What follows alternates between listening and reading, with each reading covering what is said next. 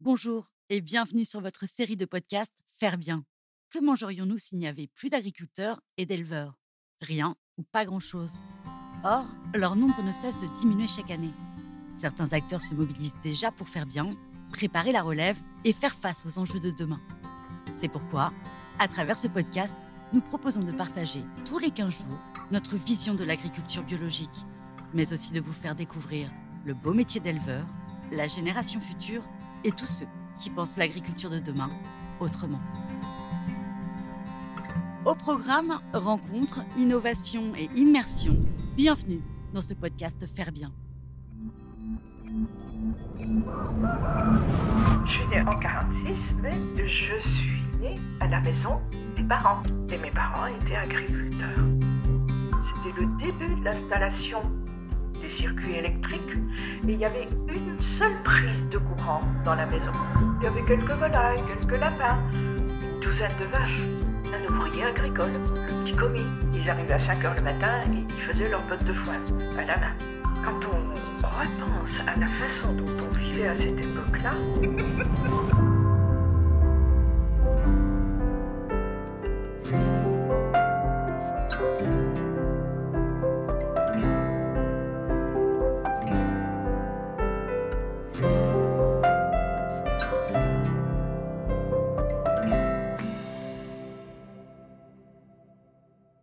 Bonjour à toutes et bonjour à tous. Si vous êtes des fidèles de nos podcasts, alors le village où nous nous rendons aujourd'hui ne vous est pas totalement inconnu. Et oui, retour à Lingèvre, près de Bayeux chez la famille Polydore, où nous avions rencontré Thierry et Damien, éleveurs laitiers de père en fils. À cette occasion, j'avais fait la connaissance de Madame Polydore, la mère de Thierry, qui vit aussi sur l'exploitation. Nous avions parlé de sa vie à la ferme, de ses propres parents, qui étaient eux aussi éleveurs laitiers, et du gîte qu'elle a tenu avec son mari pendant une trentaine d'années. Nous avions très envie de revenir pour lui consacrer un podcast entier, et c'est chose faite, puisque Marie Polydore a accepté et s'est prêtée à l'exercice avec une bonne humeur et un optimisme contagieux. bonjour, Bonjour, on rentre à la maison avec plaisir.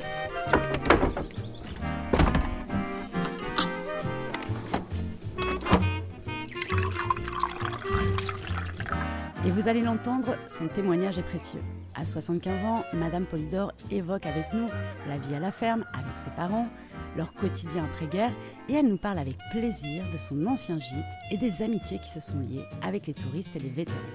Alors on commence tout de suite par le début, et c'est l'histoire d'une petite fille née dans une ferme du Nord Cotentin. Moi, je suis née en 46, mais je suis née à la maison des parents. À l'époque, on n'allait pas à l'hôpital. Les accouchements se faisaient à la maison familiale. Il n'y avait même pas un médecin, même pas une sage-femme, mais une personne qui avait un certain savoir et qui savait faire les accouchements. Parce que faire venir un médecin, c'était avec le cheval, c'était tout un problème. Et alors, elle était où cette ferme? Vous êtes née dans quel village? Alors, ce petit village qui s'appelle Le Teil, c'est à 15 km de Cherbourg, 12 km de Valogne, on appelle ça le Nord Cotentin. Et mes parents étaient agriculteurs. Comme toutes les fermes euh, du Nord Cotentin à l'époque, c'était la production laitière. C'était des petites fermes, des petits propriétaires, souvent. Les gens avaient une douzaine de vaches, pas plus. Vos parents, quelle était leur histoire avant de vous avoir? C'était la guerre. Dans ma petite commune, euh, c'était occupé par les Allemands. Il y avait des Allemands dans les fermes partout. Papa était prisonnier. Il était en Prusse orientale. Maintenant, c'est quoi? L'Allemagne. Je sais pas, il nous disait toujours la Prusse orientale. Mes parents, la guerre, leur a tout cassé. Papa était parti. euh, maman s'est retrouvée quand même toute seule. Exploiter une ferme qui n'était pas trop son truc. La guerre les a cassés, mais ils se sont reconstruits. Et ils ont retrouvé du bonheur à, élever à nouveau une famille et voir leurs enfants grandir. Un enfant qui rit, la vie qui, qui continue. C'est formidable. Un enfant qui joue, ça réveille tout le monde. C'est ça la vie. Je ne sais pas comment mes propres parents ont remonté la pente. Je ne sais pas comment tous ces gens-là se sont remis à travailler courageusement Je ne sais pas. Il n'y avait pas de psy. hein. Et ils ont bouché les trous de bombes, ils ont tout refait vite pour pouvoir exploiter la terre et redémarrer. Je pense qu'ils avaient un courage sans limite.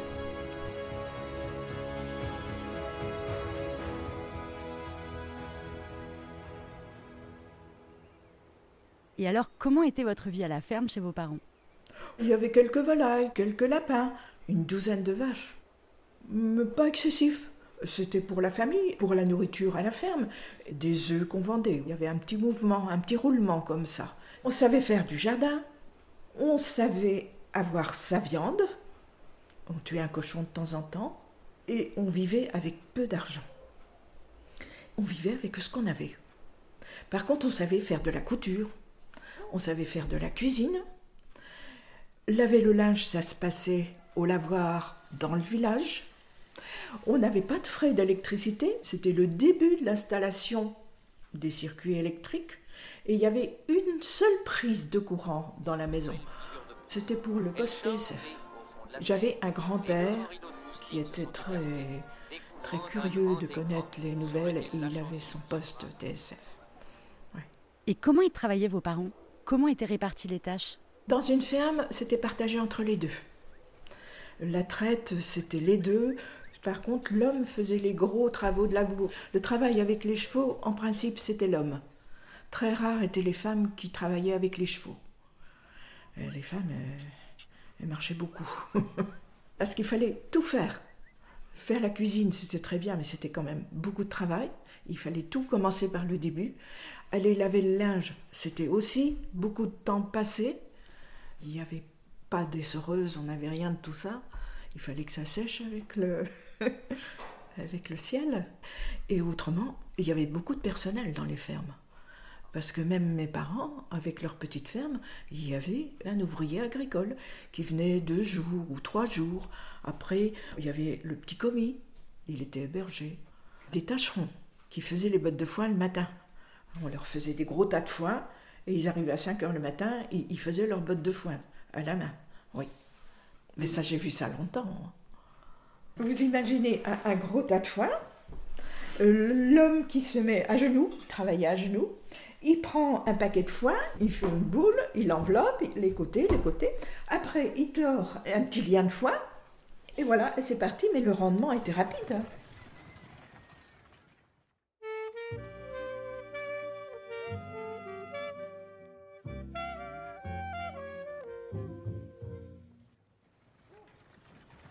Et alors vous, Marie, qui viviez et participiez au travail de la ferme, adolescente, vous aviez envie de faire quoi dans la vie?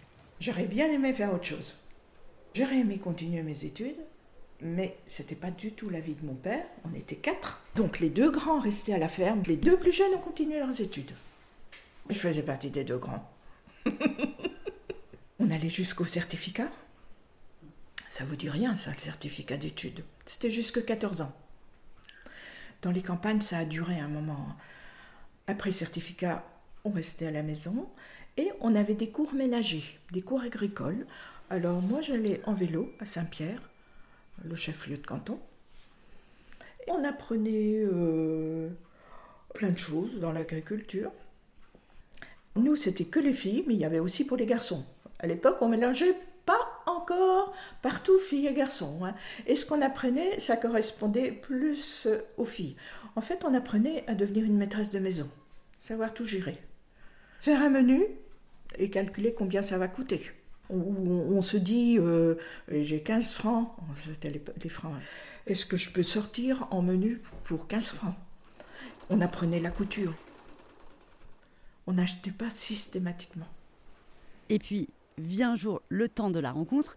Alors, comment vous avez connu votre mari et à quel âge vous êtes mariée avec Charles Polydor? Eh bien, j'allais au cours, ça m'a fait rencontrer d'autres filles. Et une fois, une fille m'invite à son mariage, on était copines. Et mon mari était son cousin. J'avais 21 ans et demi le lendemain de notre mariage. Je suis partie avec lui. on s'est fait quelques jours de vacances et puis après, ben, je suis arrivée à la ferme avec lui, sa famille. C'était une ferme laitière, mais euh, c'était une ferme assez importante. Il y avait une cinquantaine de vaches.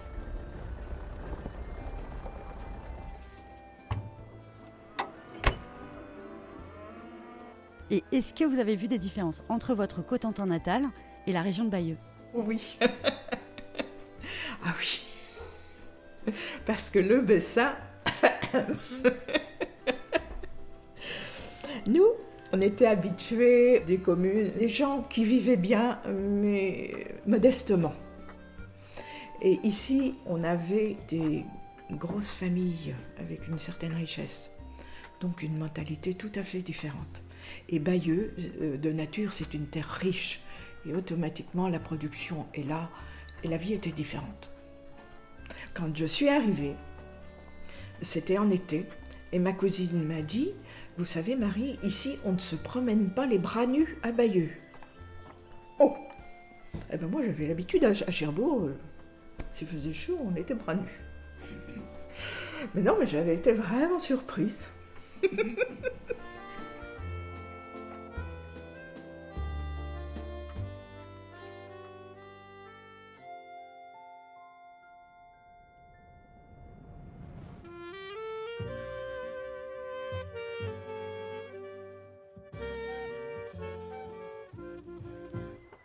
Alors votre mari était associé à son cousin et vous viviez tous ensemble sur la ferme. Et puis les années passent et vous avez des enfants et vous décidez tous les deux, au début des années 80, de vous acheter votre propre ferme à Lingèvre. Comment vous est venue l'idée de créer un gîte? Quand on a acheté ce corps de ferme, qui était très cher à l'époque pour nous, on s'est dit oui, mais on fera des chambres d'hôtes. Ça nous aidera à rembourser parce qu'on avait des emprunts très très lourds. Et puis on a, oui, on est arrivé en septembre. Et puis le mois de juin qui a suivi, on a commencé à, faire des travaux pour euh, avoir deux chambres, trois chambres pour les autres. Et on a commencé, voilà, dans l'été 82. Le gîte, c'était mon travail. C'est moi qui ai eu l'idée et mon mari m'a épaulé. J'étais une fille d'agriculteur. Je connaissais que le milieu agricole, je n'ai jamais été dans le commerce. C'est quelque chose qui me faisait envie, mais que je ne connaissais pas. Et rencontrer du monde extérieur au milieu agricole, ça, ça m'intéressait. Alors, au début, on a loué des chambres qui avaient chacune un lavabo à l'intérieur de la chambre, avec la salle de bain commune. Et avec le temps, on a dû modifier et chaque chambre euh, a eu sa salle de bain. Donc on a fait des travaux assez souvent. Et il y a eu un moment où les gens ont visité toutes les plages, plein de monuments. Bon, et le soir, ils rentraient vers 6 heures, ils étaient fatigués et ils n'avaient pas envie de retourner euh, au restaurant. C'est comme ça que j'ai proposé aux gens la table d'hôte et ça, ça, ça fonctionnait très très bien. Ah oui, j'imagine, les touristes devaient être ravis. Alors vous leur faisiez quoi vos invités? J'ai jamais fait des choses très compliquées. Avec mes vieilles recettes de la région, de, de la famille. Euh, c'était une cuisine normande, une cuisine traditionnelle. Mon mari faisait bien le jardin, on avait toujours des légumes. Voilà, c'était toujours un repas avec euh, une entrée, un plat de viande et des légumes, un plateau de fromage salade, et puis un dessert. Et c'était quoi leur plat préféré? C'était peut-être de manger un poulet rôti avec de la farce, des haricots verts. Ça, c'était bien. poulet euh, de la maison Les poulets, oui, j'ai jamais acheté de poulet. Et vous vous souvenez de votre tout premier client? Oui, notre premier client, c'était des Hollandais. Un couple qui avait un enfant avec eux, Peter, je me souviens. Et qui sont revenus, qui sont revenus, euh, je ne sais combien de fois. Oui, on a eu beaucoup de bons moments. Peter est venu en vacances ici. Il avait 14 ans, l'école ne fonctionnait pas. Il est venu ici trois semaines. Il était très fatigué parce que toujours entendre parler français, ça le fatiguait. Mais il a appris le français. Et après, eh ben, il est allé travailler sur les bateaux et il s'est fait une belle carrière. Ça, c'était bien. Et en 30 ans, des touristes chez vous, il y en a eu combien? 200 300 Combien de personnes sont venues? Oh là là Quelques mille, oui. On a eu des Espagnols, des Belges, oh bah oui, des Hollandais, des Allemands, des Suisses, des Italiens, des gens de Jérusalem, des Américains aussi, les pays d'outre-mer aussi, la Norvège, des Irlandais, les Canadiens. On a eu beaucoup de familles anglaises. Les Anglais sont très fidèles. Beaucoup d'amitié avec les Anglais. Et on a eu des vétérans anglais. Ça, c'était quelque chose. Et parmi toutes ces histoires, est-ce qu'il y en a une qui vous a particulièrement marqué? Ah L'histoire de Tony, alors ça c'est quelque chose. Tony, il habite encore en Écosse, il a 97 ans. Et Tony, il a débarqué à Nel. Il est arrivé par la mer et tout près d'Aromanche. Donc toute la côte, il connaît ça par cœur. Tous les petits chemins en retrait de la côte, il connaît par cœur. Il avait une moto et il était ben, ce qu'on appelle en français éclaireur. Euh, il, sillonnait en moto, il allait voir où était l'ennemi, comment il était installé, et il revenait le dire à son corps de régiment pour qu'ils agissent en fonction. Tony, il avait 21 ans, les vétérans venaient, c'était une émotion énorme, parce que c'était tous leurs copains qui étaient restés là et qui visitaient dans les différents cimetières. C'était quelque chose de très fort. Et c'est pour ça que je pense qu'il y avait une amitié qui se créait. Ils avaient quelque chose chez nous, en Normandie. Hein, c'était tous leurs copains qui étaient restés là. Mais le soir, ben, on leur offrait un café, un verre de vin, ou je sais plus trop. C'était un mélange de pleurs et de rires. Il y avait de la joie, une reconnaissance énorme. Et c'était la petite fête tous les soirs. On a passé des soirées. Et il venait nous jouer de la musique. Ça, ça résonnait beaucoup dans la maison. Ouh là là.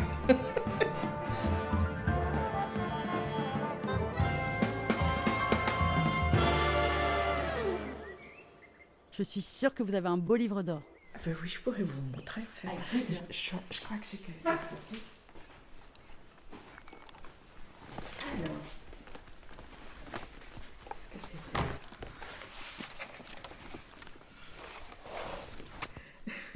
Ah ça, c'est une dame euh, anglaise.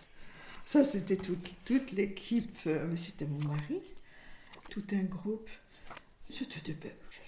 Ah, ça, c'était euh, Madame Van der Poel. C'était nos premiers touristes, Madame Van der Poel. Alors, ça, c'était Tony. Eh ben voilà, et celui-là, c'est un monsieur belge. Et celui-là aussi. Et puis celui-là aussi. ce petit garçon-là, ah ben c'est le fils de celui qui a dû prendre la photo. Il est venu plus de 20 fois, Tony. Ah oui.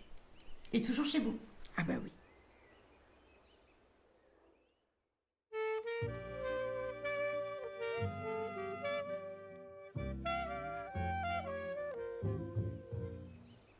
On a passé pas mal de temps avec Madame Polydore à feuilleter ses livres d'or et toutes les photos qui témoignent de bons moments et de rencontres à la ferme. À l'époque, on était jeunes, hein Et j'ai pu voir des centaines et des centaines de messages de remerciements. Monsieur et Madame Smith, Monsieur et Madame Kaplan et Nicolas. Un au revoir qui est plutôt un à bientôt pour un séjour si court mais fort agréable. Merci pour l'hospitalité qui réchauffe même en automne. Alors, après avoir regardé les photos et les livres d'or, j'ai demandé à Madame Polydore si elle voulait bien me montrer les anciennes chambres. Bon, je veux bien qu'on fasse un tour, mais vous savez, vous les photographiez pas. Hein. Non, non, je les photographie pas. C'est du podcast. Parce que je ne sais pas si elles sont dans un état impeccable. Alors, sans grande surprise, c'était dans un état impeccable, avec des petites chambres très confortables au look parfaitement vintage et comme il faisait très beau, eh bien, on a continué la visite vers son potager qui jouxte la maison. Ah bah oui, bah ça, il y a des petits trucs qui redémarrent là. Les fraisiers, ça va redevenir joli comme tout. Je fais beaucoup de, glace à la fraise. Alors je mixe mes fraises avec du sucre. Bon bah je fais des glaces euh, et puis avec de la crème. Ça c'est le régal des petits enfants. La belle saison de printemps parce que tout revit, tout redémarre. J'ai l'habitude de faire des tomates. Je fais des tomates. J'ai même des pieds de vigne. Hein. Il y a même de la vigne en Normandie. Là-bas, je vais faire des pommes de terre. J'avais fait des haricots l'année dernière. Et puis, après le potager et la basse-cour, on a continué notre balade au soleil. Bon, on va aller voir s'il y a les deux ânes. Peut-être que. Parce que j'ai des petites filles, elles ont réussi à se servir des ânes parce qu'on n'avait jamais rien fait avec eux. Et les petites, euh, elles ont réussi à les attacher, à les brosser, à. Elles ont acheté des selles, à les monter. Vous les aviez eu comment les ânes? Eh bien, mon mari était fumeur. Et un jour, il m'a dit J'arrête de fumer, mais j'achète un âne. Ce qu'il a fait. Et ça a fonctionné. Ça a très bien marché. Il a essayé plusieurs fois, ça fonctionnait jamais. Mais là, ça a fonctionné, oui. Quand on se forge quelque chose dans la tête, ça doit le faire. Ils devaient être ravis, les touristes, non De Oui. voir le côté ferme. Oui. Ouais. En fait, euh, quand on va en chambre d'hôte, on rentre dans une famille. Et puis le soir, on, bah, on discutait, donc ils avaient toujours des questions. Où ils nous expliquaient ce qui se passait chez eux. On apprenait aussi beaucoup de choses, parce qu'ils nous expliquaient comment ça fonctionnait chez eux. Non, mais ça, a été vraiment un plaisir dans notre carrière de rencontrer des gens un peu de partout, des niveaux différents, des horizons différents et et même des gens qui ne parlent pas notre langue, mais on a plein de façons d'être agréable et vice-versa. Oui, c'est une richesse.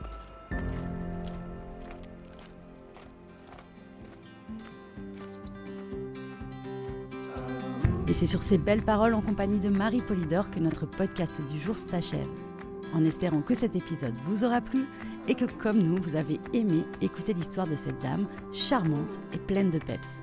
Alors encore une fois, merci à vous Marie de nous avoir accordé du temps et votre confiance. Et quant à nous, chères auditrices, chers auditeurs, on se dit à très bientôt pour un prochain podcast à la découverte de celles et ceux qui font vivre l'élevage laitier bio de Normandie.